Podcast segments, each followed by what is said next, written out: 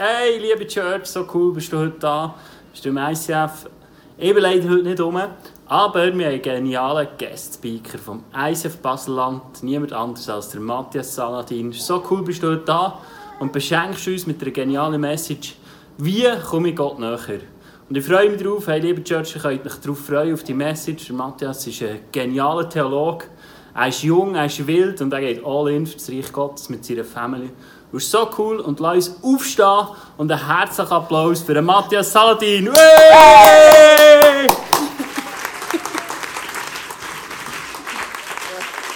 Danke vielmals. Danke vielmals. Ja, der Simi hat einen langen Schnauz bekommen, habe ich gemerkt auf dem Video. Ich sehe ihn ja nur ab und zu, an der, wenn wir als ICF-Pastoren zusammenkommen, so einmal oder zweimal pro Jahr. Und äh, letztes Mal hat er noch nicht so einen langen Schnauz gehabt. Hey, es ist schön, dass wir hier zu sein. Ähm, jung, wild, weiß nicht, aber äh, ich freue mich auf jeden Fall zum hier Ich bin hier, ich, das ist die Aare, gell? Ja. Äh, vom Bahnhof entlang gelaufen und dachte, ihr habt es schon schön hier in Interlaken. Die Aare, die ist sogar an einem schlechten Tag blau wenn es regnet. Und je weiter das runterfließt, oder, nach Bern und dann irgendwann in Rhein und nach Basel, nachher ist es nur noch braun am Schluss, oder? Aber bei euch ist es noch blau. Und ich habe gedacht, ihr habt so einen schönen Ort, wo ihr dürft wohnen in der Schweiz. Ich komme eigentlich auf Interlaken, komme ich eigentlich nur, wenn ich irgendeinen Kollegen vom Ausland, wenn der mich kommt besuchen oder so, und dann gehe ich mit dem wohin? Zum die Schweiz anschauen? Nach Interlaken.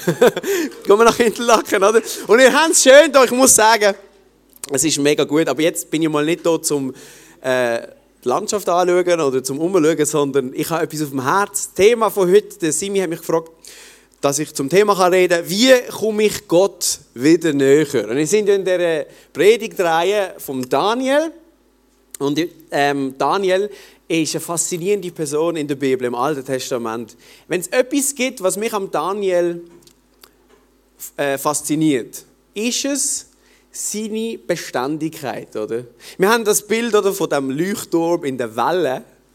Und für mich ist das genau das, was Daniel für mich symbolisiert. Er ist in einem fremden Land, in einer fremden Kultur. Seine Umstände haben sich komplett verändert, oder? Er ist ins Exil geführt worden mit Israel. Alles um ihn herum geht zusammen. Aber was ich beim Daniel so faszinierend finde, ist, wie er seinem Glauben und seinem Gott treu bleibt, beständig bleibt. Und ich möchte, bevor ich jetzt die Frage beantworte, wie komme ich Gott wieder näher, möchte ich ein bisschen Zeit nehmen, um über die Kraft der Beständigkeit zu reden. Die Kraft vom Gleichen. Die Kraft der Beständigkeit. Ich denke, die Kraft der Beständigkeit wird in unserer heutigen Zeit sehr oft unterschätzt. Oder? In einer Zeit, wo, wo es immer darum geht, das Nächste zu haben, das nächste beste iPhone zu kaufen, es wird das, der nächste TV zu kaufen. Immer das nächste Beste, wir schauen immer für das nächste Beste, wenn das Alte nicht mehr funktioniert. Wird die Kraft, die eigentlich in der Beständigkeit liegt, wie der Leuchtturm, oder? Äh, ihr unterschätzt. Jesus selber sagt eigentlich etwas über Beständigkeit. Und ich liebe den Vers, die paar Vers. Ich möchte euch das ähm, vorlesen im Johannes Kapitel 15, 1 bis 4. Das sind ein paar letzte Worte von Jesus, bevor er ans Kreuz gegangen ist. Also die haben das Gewicht, oder? Wenn es die letzten Worte sind. Äh, Vers 1. Jesus sagt da, ich bin der wahre Weinstock und mein Vater ist der Weingärtner. Jede Rebe an mir, die nicht Frucht trägt, schneidet er ab. Eine Rebe aber, die Frucht trägt, schneidet er zurück, so reinigt er sie, damit sie noch mehr Frucht hervorbringt. Ihr seid schon rein, ihr seid es aufgrund des Wortes, das ich euch verkündet habe. Jetzt fragst du dich, was hat das mit Beständigkeit zu tun und mit Gottes Nähe? Jetzt kommt's. Bleibt in mir. Bleiben, sagen wir im Baselland. Wie sagt man da? Schon bleiben, oder? Ja. Bleibt in mir und ich werde in euch was bleiben. Eine Rebe kann nicht aus sich selbst heraus Frucht hervorbringen. Sie muss am Weinstock was bleiben. Genauso wenig könnt ihr Frucht hervorbringen, wenn ihr nicht in mir bleibt. Sehr gut. Sag mal zu dem Nachbarn, blieb in Jesus. du, blieb in Jesus. Perfekt.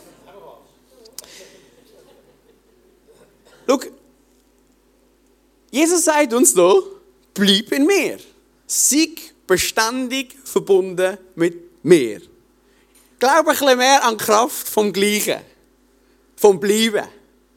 Jesus sagt, und ich bin mir sicher, der Daniel aus dem Alten Testament würde hier zustimmen, dass die Frucht, äh, der Schlüssel zur Frucht im Leben, zur Veränderung, zu irgendeinem Produkt, das aus unserem christlichen Leben rauskommt, der Schlüssel kommt aus der bleibenden Verbundenheit zu Jesus, zu Gott. Aus der bleibenden Verbundenheit und Beständigkeit zu Jesus. Schau, es lässt sich, glaube ich, über jeden Bereich von unserem Leben sagen. Der Schlüssel für jegliche Veränderung im Leben, sei es persönlich, im Beruf, wie immer, jegliche nachhaltige Veränderung in deinem Leben hängt nicht so sehr von den grossen, einmaligen, spektakulären Entscheidungen ab, sondern mehr von den kleinen und beständigen Gewohnheiten in unserem Leben, oder? Das, was wirklich einen Unterschied macht, sind die kleinen Schritte, die wir jeden Tag in die gleiche Richtung machen. Und das funktioniert, natürlich auf beide Seiten, oder? Die gute und die schlechte Seite. Kraft der Beständigkeit funktioniert für gute Gewohnheiten und für schlechte Gewohnheiten, oder? Und ich möchte jetzt nicht über die Kraft der schlechten Gewohnheiten reden heute, oder? So, ähm, Beständigkeit von der Dummheit oder so, oder von der Stagnation. Ich, ich liebe die Bibel, ich möchte einen kurzen Vers vorlesen. Ich, ich liebe das. Sprüche 26, Vers 11, wo so eine blöde Gewohnheit auf den Punkt bringt. Wie ein Hund, der zu seinem Erbrochenen zurückkehrt, so ist ein Dummer, der seine Dummheit wiederholt. ich liebe Bibel für ihre Klarheit, oder? Äh, wie ein Hund, der sein Zeug wieder frisst, ist ein Dummer, der seine Dummheit wiederholt, oder? Und ich rede nicht über die Beständigkeit, oder? Und ein paar von uns müssen vielleicht etwas an ihrem Lifestyle ändern, wenn wir andere Resultate erwarten oder? Weil es ist ein Kreislauf, oder? Wenn du deine Kotze wieder frisst, oder? Dann kommt sie wieder führen und wieder führen und es ist nicht schön. Aber ähm, das, das reden wir nicht. Es gibt eine falsche Beständigkeit. Ich rede über die richtige Beständigkeit. Und wir orientieren uns hier natürlich an Jesus, oder? Natürlich. Jesus ist immer die richtige Antwort. Hebräer 13, Vers 8. Jesus Christus ist und bleibt derselbe. Gestern, heute und für immer. Für immer. Bist du nicht froh, dass Jesus der gleiche bleibt? Dass er beständig ist in dem, was er macht, auch wenn wir unbeständig sind. Es heißt in der Bibel, auch wenn wir untreu sind, bleibt Gott treu. Und ich liebe das an Jesus. Er sagt nicht plötzlich am nächsten Tag, oh, heute habe ich nicht Lust, der Retter der Welt zu sein. Ah, nein. Sondern er ist beständig, oder? Und wir bauen auf dieser Beständigkeit, auf seiner Treue. Schau, Beständigkeit hat Kraft. Jede Kirche, und da werden ihr alle Mitarbeiter hier in dem Raum und alle Leiter, sagen ihr auch Kirche oder sagen ihr Kirche? Ah. Ist gleich, egal wie man es nennt. Jeder Leiter hier in, je, alle würden dir bestätigen, dass eine Kirche nicht auf den einmaligen grossen Talent gebaut ist, sondern auf den ganz vielen kleinen, beständigen Einsätzen von treuen Leuten, die Woche für Woche im Einsatz sind und immer wieder einen kleinen Schritt in die Richtung, Richtung machen. Oder? Schau, jeder Sportler würde mir da jetzt zustimmen. Ich hoffe, äh, ich habe jetzt recht in dem, was ich sage, wenn du so ein Sportler bist in Interlaken, oder? das ist ja schon eine Sporthochburg, oder? Ah, aber in Basel ist es so, äh, wenn du Sport machst, ist es besser, du gehst jeden jede Woche 20 Minuten joggen, anstatt dass du einmal pro Jahr 10 Stunden am Stück rennen, oder? Oder? lieber, lieber jeden Tag etwas mit deinen Kindern unternehmen, als einmal im Jahr in den Europapark und dafür nie etwas machen mit den Kindern. Gehst lieber jeden Tag, gehst auch in den Europapark, ist auch gut, oder? Aber ihr versteht meinen Punkt, oder? Lieber etwas wenig machen, dafür beständig, als etwas aufwendig, aber selten. Das ist die Kraft der Beständigkeit. Als ich ca. 16 war, das war vor einem Jahr, ähm, nein, nein, äh, habe ich das an meinem eigenen Leib erfahren, die Kraft der Beständigkeit. Ich habe beim Wandtafeln putzen in der Schule, äh, hatte ich so ein Ämtchen und bin ich dran gewesen. Und beim Wandtafelputzen hat es mir eins ins Kreuz gejagt. Ein richtiger klassischer Hexenschuss mit 16. Oder? Und es ist so eingefahren, ich konnte nicht mehr richtig laufen, ich habe es kaum noch heim geschafft, ich bin, äh, habe nicht mehr laufen, nicht mehr richtig Velo fahren, nicht mehr sitzen, ich habe nur noch, bin nur noch gelegen, oder? Und dann sind wir so fast notfallmäßig zum Chiropraktiker. Und dann hat mir mein Rücken wieder so auf, auf so einer Drückbank wieder reingejagt, oder? Aber das Rückenweh hat mich nicht mehr losgelassen. Für, für ich glaube sogar fast ein Jahr habe ich das immer wieder gehabt. Es ist schon besser geworden, aber es ist immer wieder gekommen und so, ich habe mit dem gekämpft. Und äh, dann hat der Chiropraktiker nichts mehr genützt und bin zum Physiotherapeut. Und der Physio hat mir gesagt, Matthias, oder ich weiß nicht mehr, ob wir per Du sind, aber auf jeden Fall hat er gesagt, wenn du möchtest, dass dein Rücken sich bessert, musst du deine Rückenmuskulatur aufbauen, damit deine Wirbel gestützt werden, oder? Und dann hat er mir ein Fitness-Abo verschrieben für 20 äh, Mal ins Fitnessstudio. Und dann sind wir durchs Fitnessstudio gegangen und er hat mir alle Übungen gezeigt und Geräte gezeigt und so. Und er hat gesagt, so, jetzt gehst du dreimal pro Woche hier an, machst die und die Übung. Und äh, dann treffen wir uns nach drei Wochen wieder und schauen, wie, es geht. Und du gibst mir einen Rapport, wie das gegangen ist. Oder schreibst jedes Mal auf, wie viele Wiederholungen du geschafft hast pro Übung. Und ich war so euphorisch, oder? Ich dachte, wow! Ich darf ins Fitnessstudio. Und ich, nicht einmal, auf der einen Seite wird mein Rücken wieder gut, auf der anderen Seite darf ich alle Geräte auch sonst brauchen. Und, und wird wie zwei Fliegen auf einen Touch noch ein Kasten, oder? Und das noch auf Kosten vom Staat. Ich habe gedacht, wow. Und, und ich, ich habe gedacht, ich kann jetzt trainieren und es geht voll ab und so. Und ich bin, ich bin richtig happy gewesen. Aber die Euphorie hat sich sehr schnell verflüchtigt, oder? Ich habe dann angefangen, bin sehr motiviert auf, dort auf so ein Gerät, oder? Und ich habe einfach gemerkt, irgendetwas ist doch falsch. Das ist ja anstrengend. Und irgendwie habe ich so einen Hass entwickelt zu Fitnessstudios in dem Moment, in dieser Therapie. Ich so, das, ist, das ist so langweilig, ich kann das nicht verstehen. Und kein, äh, kein, ich tue nicht niemanden verurteilen, oder? aber ich kann das nicht verstehen die gleichen monotonen Bewegungen allein irgendwo und alle, an alle haben Kopfhörer im Raum und dann hörst du noch einen so äh, äh, stöhnen. Aber ich, ich, kann das nicht, meine Euphorie ist gerade weg. Ich dachte, das gibt's nicht, das ist so langweilig und anstrengend. Ich habe die Nase voll. Ich, bin genau, ich habe genau das zweimal richtig gemacht, was mir der Physio verschrieben hat, meine Übungen, oder? Und wo dann das Treffen kam, ist mit ihm, wo ich den Rapport ihm müssen zeigen, was ich jetzt gemacht habe. Du glaubst nicht, ich, habe, ich bin so blöd, oder? Ich habe wirklich 20 Minuten vor dem Termin habe ich mich angekommen. Ich habe 20 Minuten gebraucht, um den Rapport auszufüllen. Ah, da habe ich 11 Wiederholungen geschafft, hier 12, hier nur 10. Und dann hat er mich gefragt, ja, warum hast du nur 10? Ja, da bin ich nicht so fit gewesen. Ich, ich habe den Vater gerade angelogen, oder? Und ich dachte, ich bin so doof. Ich, in der Zeit, als ich den Rapport ausgefüllt habe, wäre ich lieber trainieren, oder? Aber das ist die Kraft der Beständigkeit. Die, dort hast du keine Abkürzung zum Ziel. Oder?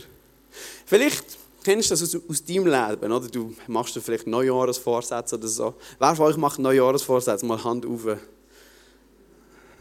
Jemand. Die anderen denken, nein, so etwas mache ich nicht. Das ist das Erste, was mich im Jahr wieder enttäuscht, weil ich merke, ich erreiche es nicht. Oder? Aber ist es nicht, ist es nicht, ist es nicht faszinierend? Egal ob du jetzt Neujahresvorsätze liebst oder nicht, ob du jetzt der Typ bist dafür oder nicht, wir alle lieben doch erfüllte Ziele, oder? Wenn wir uns vornehmen, wir wollen mehr Zeit mit den Kindern verbringen, mit den Großkindern, mehr äh, gesund leben, mehr Sport machen und so weiter, all die Vorsätze, mehr Bibel lesen und so weiter. Wir alle mögen die Vision davon, dass wir das Ziel erfüllt haben. Aber ich kenne wenig Leute, die den Prozess dort toll finden. Den Weg dort So wie ich gemerkt habe im Fitnessstudio, oder? Ich, ich bin da und mein Rücken ist schlecht, oder? Und ich sehe mich selber als Kasten da mit einem stabilen Rücken, oder? Und das finde ich toll, oder? Da. Aber der Weg dorthin, wo aus ganz vielen verschiedenen anstrengenden Schritten passieren, oder? Wo wieder, dann geht es wieder so und dann geht es wieder so und das ist anstrengend. Der Weg, Wer mag schon den Weg? Ich mag das Produkt, aber nicht den Weg. Problem ist, glaube dass wir das Produkt lieber haben als den Prozess. Wir haben das Resultat lieber als den Weg dorthin. Oder? Das ist das Problem. Wir wollen Belohnung, aber nicht den Aufwand. Wir wollen Sixpack, aber wir wollen nicht auf Sixpacks am Wochenende verzichten, oder? Ich weiss, das, ist, das ist ein Wortspiel, das bei uns in Basel-Land funktioniert. Ich weiß nicht. Wir sehen den Erfolg von anderen Menschen, wir wollen das auch, wir wollen auch dort an, wo sie sind, wir, wir vergleichen uns. Aber wir sind nicht bereit, den Preis vielleicht zu zahlen, den die Menschen gezahlt haben, dass sie dort sind, wo sie sind, oder? Wir wollen das Ergebnis, aber nicht den Aufwand. Wir wollen das Ziel, aber nicht den Weg. Und jetzt, jetzt komme ich zu meinem Punkt. Heute Morgen. Das Problem war gelöst, wenn wir den Prozess lieber hätten als das Resultat. Oder? Wenn wir den Weg lieber hätten als Ziel, dann wäre das Problem gelöst. Ich weiß noch, als ich äh, ich habe mal leidenschaftlich Uni-Hockey gespielt. Kennt man das hier in Interlaken schon, oder?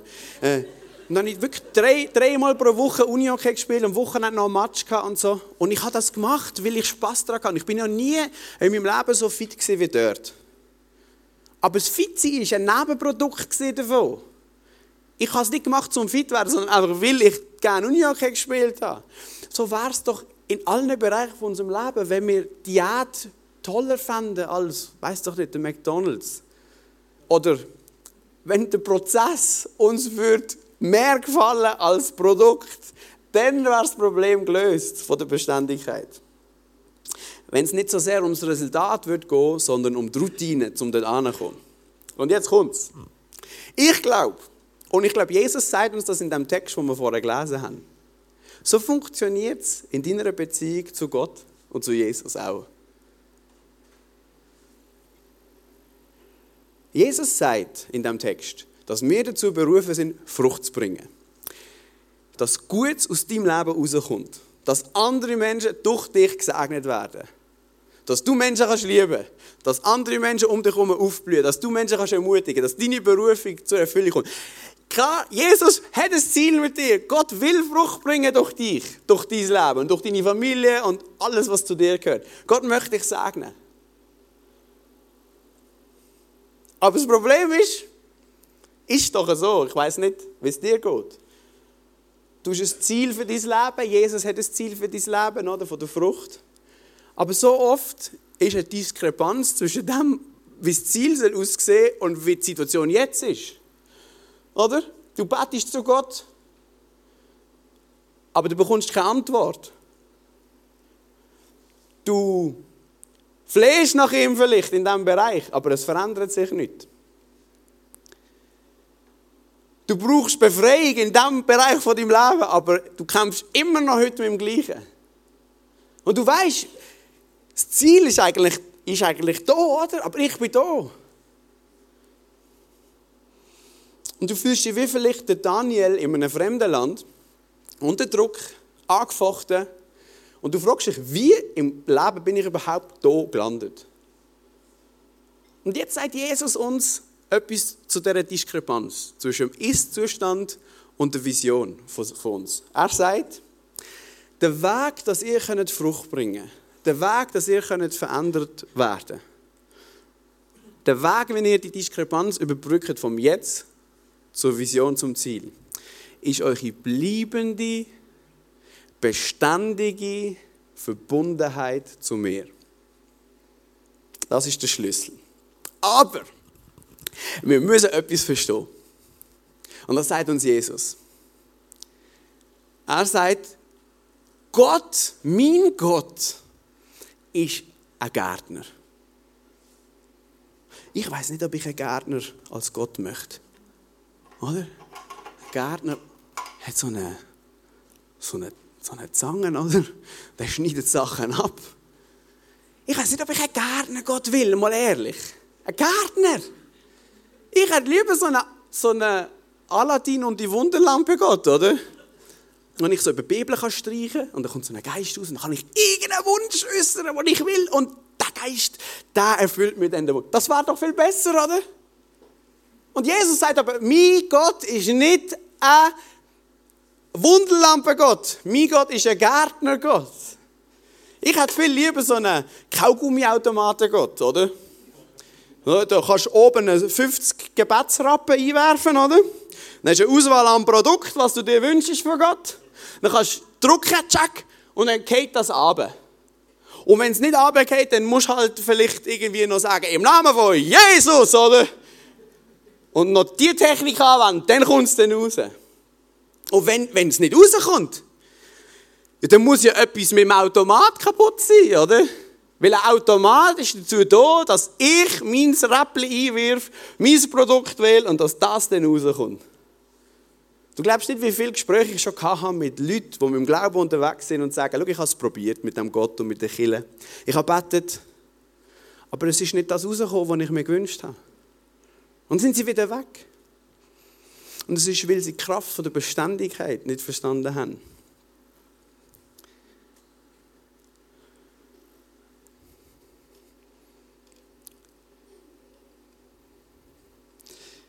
So viele Leute geben so schnell auf,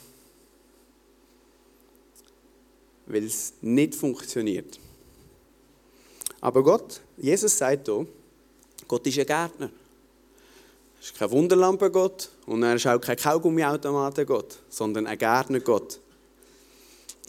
Und es heißt, jede Rebe, die Frucht bringt, schneidet er zurück, damit sie noch mehr Frucht bringt. Oder? Ich verstand wirklich nicht viel von Gärtnerei und so. Aber, etwas verstand ich. Wenn ein Gärtner einen Strauß oder irgendwas beschneidet, macht er das zum Wohl von dem Strauß, dass es noch mehr Frucht bringt, oder? Damit äh, die Blüten und Früchte, die im Schatten sind, abgeschnitten werden, dass die anderen, die in der Sonne sind, noch mehr zur Geltung. Stimmt das ungefähr auch in Interlaken, oder? Technisch gesehen.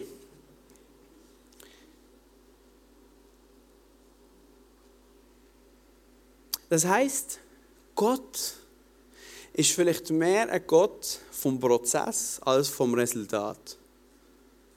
Vielleicht gibt dir Gott nicht eine Antwort auf dein Gebet, weil er mehr ein Gott ist vom Prozess als vom Resultat. Gott ist ein Gärtnergott. Gott möchte den Prozess. Gott schneidet Sachen zurück. Schau, wenn du dein Leben Gott hingegeben hast und sagst, da bin ich, du sollst durch mich wirken, du sollst durch mich Frucht bringen in dieser Welt, kannst du davon ausgehen, dass du zurückgeschnitten wirst. Dass du, dass dir Sachen vielleicht weggenommen werden, die dir gehört haben vorher. Weil Gott ist ein Gott,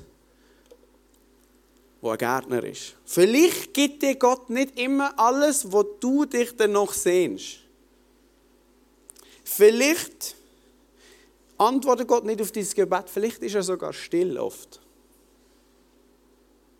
Weil es mehr um einen Prozess geht als um das Resultat. In anderen Wort ist das Problem darin, Jesus sagt, ihr wollt eine Wunderlampe Gott, ein Kaugummiautomaten Gott, aber mein Gott ist ein Gärtner Gott. Ihr wollt die Frucht oder die saftige Frucht, den Erfolg. Aber ihr wollt nicht den Prozess annehmen. Und mein Gott ist ein Gott vom Prozess. Ihr wollt Schönes annehmen. Aber ihr wollt nicht zurückgeschnitten werden. Ihr wollt das beantwortete Gebet, aber nicht den Prozess vom Gebet. Verstehst du? Ich möchte mehr das, was Gott mir gibt, als Gott selber vor, äh, ich möchte abschließen mit einer, meiner persönlichen Geschichte. Ich bin vor sieben Jahren zurückgekommen in die Schweiz. Ich war zwei Jahre in Australien an einer Bibelschule. Das ist schon ewig her. Und ich weiß noch, am Schluss von diesen zwei Jahren habe ich äh, ähm, ein Mail bekommen vom ICF Basel. Ich war dort 21, kann das sein? Ungefähr, ja. Oder 20. Ähm, ich bin jetzt 30, das kann nicht sein. Ich mache bei Mathe bin ich schlecht, aber es ist lange her. Ich habe ein Mail bekommen vom ICF Basel, das heisst, hey, wir starten in Sitzach eine neue Kirche. Kirche, Kirche. Ähm, und wir suchen noch einen Pastor. Matthias, machst du es? Und wir haben dann telefoniert und so. Und ich habe gesagt, wow, krass, oder? Äh, und ich habe dann gesagt, hey, schau los, äh, ich muss, wenn ich dazu sage, muss ich zuerst von Gott hören, ob das sein Wille ist. Ich bin doch nicht blöd und mache so etwas, wo nicht, also weißt, ich erzähle Leute von Gott und sage, hey, das ist meine Vision und wir bauen Willen und so.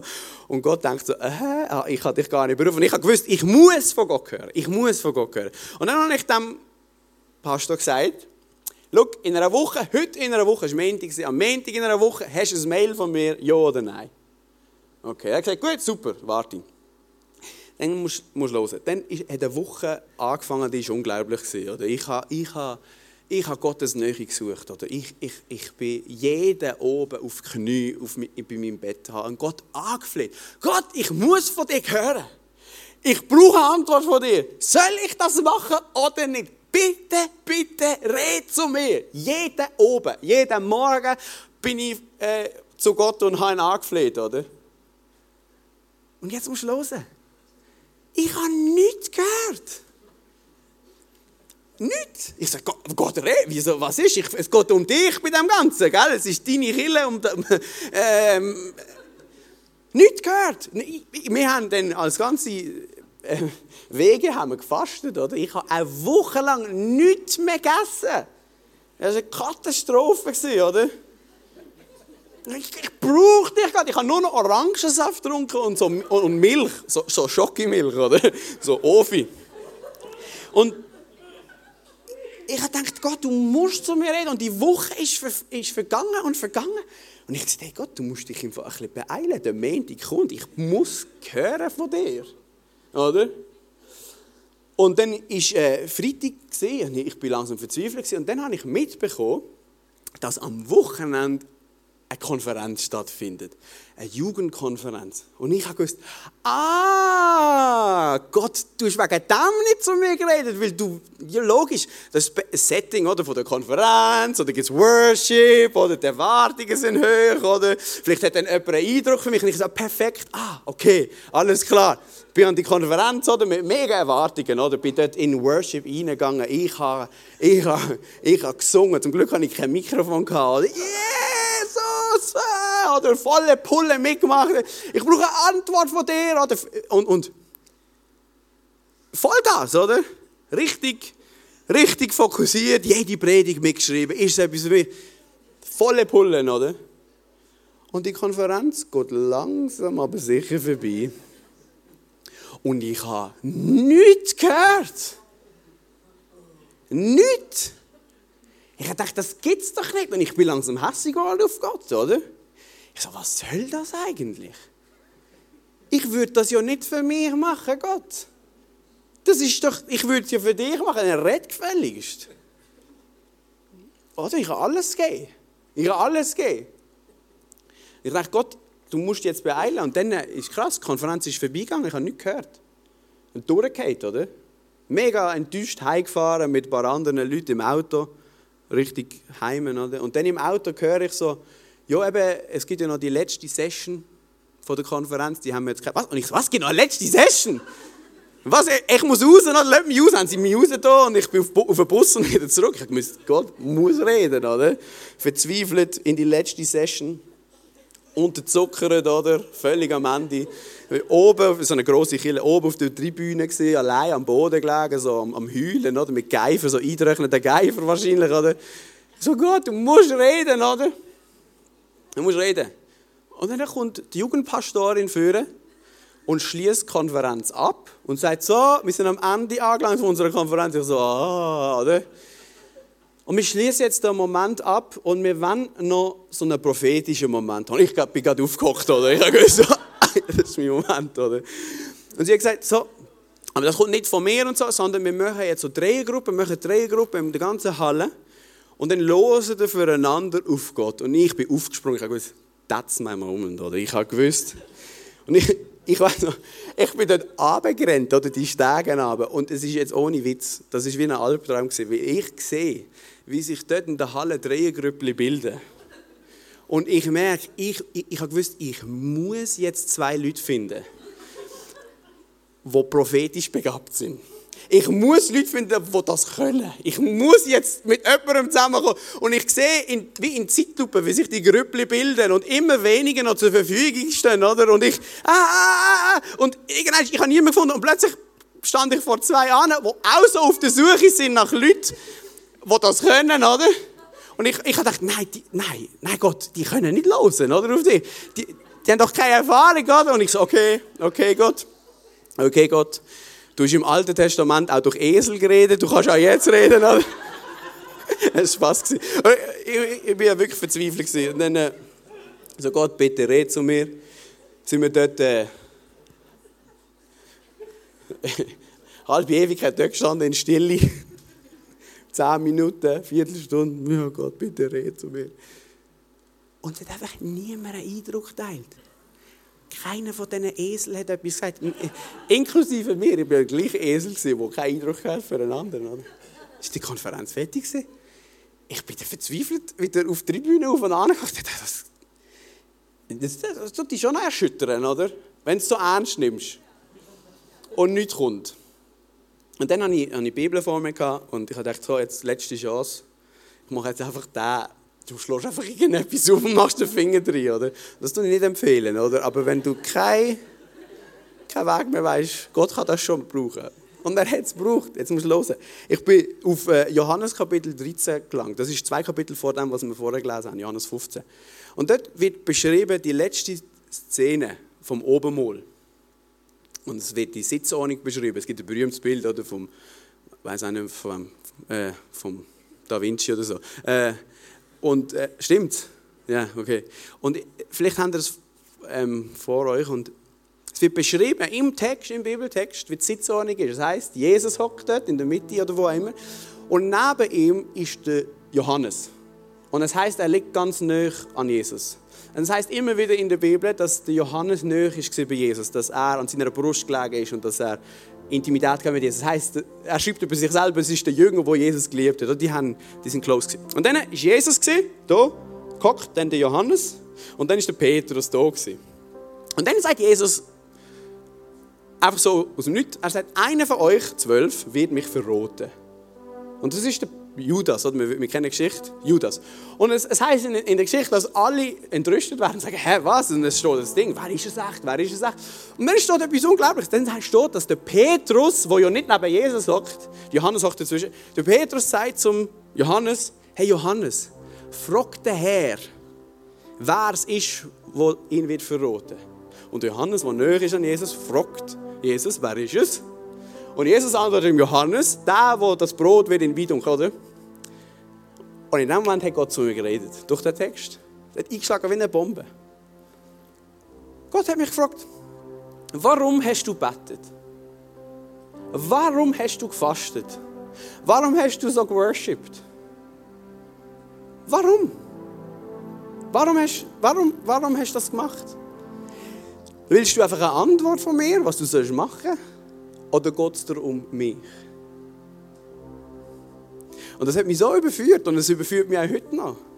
Oder im Alltag, wo man so unterwegs ist für Gott und für die Frucht und so, fragt er mich, was, warum hast du das gemacht? Und hat mich wie vor die Entscheidung gestellt. Möchtest du in deinem Leben so sein wie ein Johannes, der einfach bei mir ist, nicht für das, was dabei rausspringt. Und das ist ja richtig, es springen ja Sachen dabei raus. Es geht ja um Frucht. Aber möchtest du sein wie der Johannes, der einfach bei mir ist? Nicht wegen der Frucht primär, sondern einfach wegen mir, weil du mich liebst. Oder möchtest du so sein wie der Petrus, der immer auf andere angewiesen ist, dass sie für dich auf Gott hören? Wo immer auf einen Mittler angewiesen sind. Oder möchtest du so sein wie der Johannes, der einfach näher ist bei mir und selber zu den Leuten gehören, die Gottes Wort den Leuten weitergeben? Und das hat mich so überführt. Und ich sagte, ja logisch, Jesus, möchte ich dich. Es geht um dich, auch wenn du mir keine Antwort gibst. Ich will deine Nähe. Und es tut mir leid, habe ich dich gesucht wegen etwas und nicht wegen dir. Und schau, das Wahnsinnige an dem Ganzen, Gott hat mir am Anfang der Woche eine Antwort gegeben. Gott kann ja reden, oder? Gott kann ja, aber er hat es nicht gemacht. Warum? Weil er uns amigs testet. Gott ist ein Gärtner-Gott. Gott testet uns amigs. Gott prüft amigs. Was ist wirklich dein Motiv? Er hat mir von Anfang an Antwort gegeben und hat es nicht gemacht, weil er mich so fest liebt und mich durch den Prozess hat durchnehmen Weil sonst ich nie in diese Ebene gekommen wäre mit ihm. Verstehst du, du kannst schon Kaugummi mit Gott leben und im Kaugummiautomaten-Stil unterwegs sein. Aber dann kratzt du nur an der Oberfläche von dem, was überhaupt der Glaube bedeutet. Gott möchte zu dir reden, zu dir persönlich. Gott möchte, ich bin heute hier angekommen, ich, ich, ich, habe das Gefühl, es sind Leute, du bist in einem Prozess drin, oder du brauchst eine Antwort von Gott und du merkst die Diskrepanz und so. Und Gott möchte zu dir reden, Gott möchte dir helfen, konkret. Lass dir das nie von jemandem ausreden, dass Gott nicht konkret in deine Situation reden kann. Das macht er. Aber er macht es nicht gerade. Und ich möchte dich ermutigen, sei beständig. Bleib dran. Nimm keine Abkürzung. Das, was dabei rausspringt, ist so viel mehr wert, als das, was du ihn darum fragst. Das, was dabei rausspringt, ist er selber. Und er liebt dich persönlich. Wie komme ich Gott wieder näher, ist die Frage von dieser Predigt. Indem du verstehst, dass Gott weniger an deiner Frucht, an dem, was du leistest, interessiert bist, sondern an dir. Und indem du schnallst, dass du zu Gott gehst, weil er dich liebt und eine Beziehung mit dir will. Und jetzt, ich, ich möchte noch beten zum Schluss und vielleicht merkst du wie, hey, okay, das betrifft mich und ich, ich muss wie umkehren, oder? Ich muss wie Gott nochmal neu sagen, hey, okay, ey, ich mache das eigentlich wegen dir und nicht wegen dem, was dabei rauskommt. Gott, ich danke dir, dass du gnädig bist und dass du Liebe bist und dass du an uns interessiert bist und jeder Einzelne, du ihn kennst. Und du, du, du siehst unsere Wünsche, du siehst unsere Lücke zwischen dem, was ist und dem, was soll sein. Und du siehst unsere Zweifel auch und du siehst unseren, unseren Kampf. Und ich danke dir, Gott, bist du ein Gott, der in diesem Prozess will mit uns sein. Du liebst uns über alles und ich bitte dich, dass du rettest. Und ich bitte dich, dass du auch Kraft schenkst für die Leute, die aufgeben wollen. Für die Leute, die sagen, hey, wenn du nicht rettest, Gott, dann bin ich weg. Ich bitte dich für die Kraft der Beständigkeit. Jesus, wir werden mit dir verbunden sein, nicht nur, wenn es uns schlecht geht. Auch. Nicht nur, wenn wir dich brauchen, wenn wir deine Nähe suchen. Sondern wir, sind antreten wegen dir, Jesus. Wenn es gut geht, wenn wir dich brauchen und wenn wir dich nicht brauchen, Jesus. Und ich möchte umkehren. Und ich möchte neu, Jesus, zu dir kommen und sagen, hey, es geht mir um dich, Jesus. Es geht mir um dich, um eine bleibende Verbundenheit zu dir. Amen. Amen. Ich habe vorher auf den Ablauf geschaut und gesehen, welches Lied wir jetzt zusammen werden singen. Das ist der grösste Gewinn, gell? Das passt perfekt. Jesus ist der grösste Gewinn und nicht das, was er abwirft für uns, sondern er. Lass uns zusammen aufstehen und das von Herzen zusammen singen.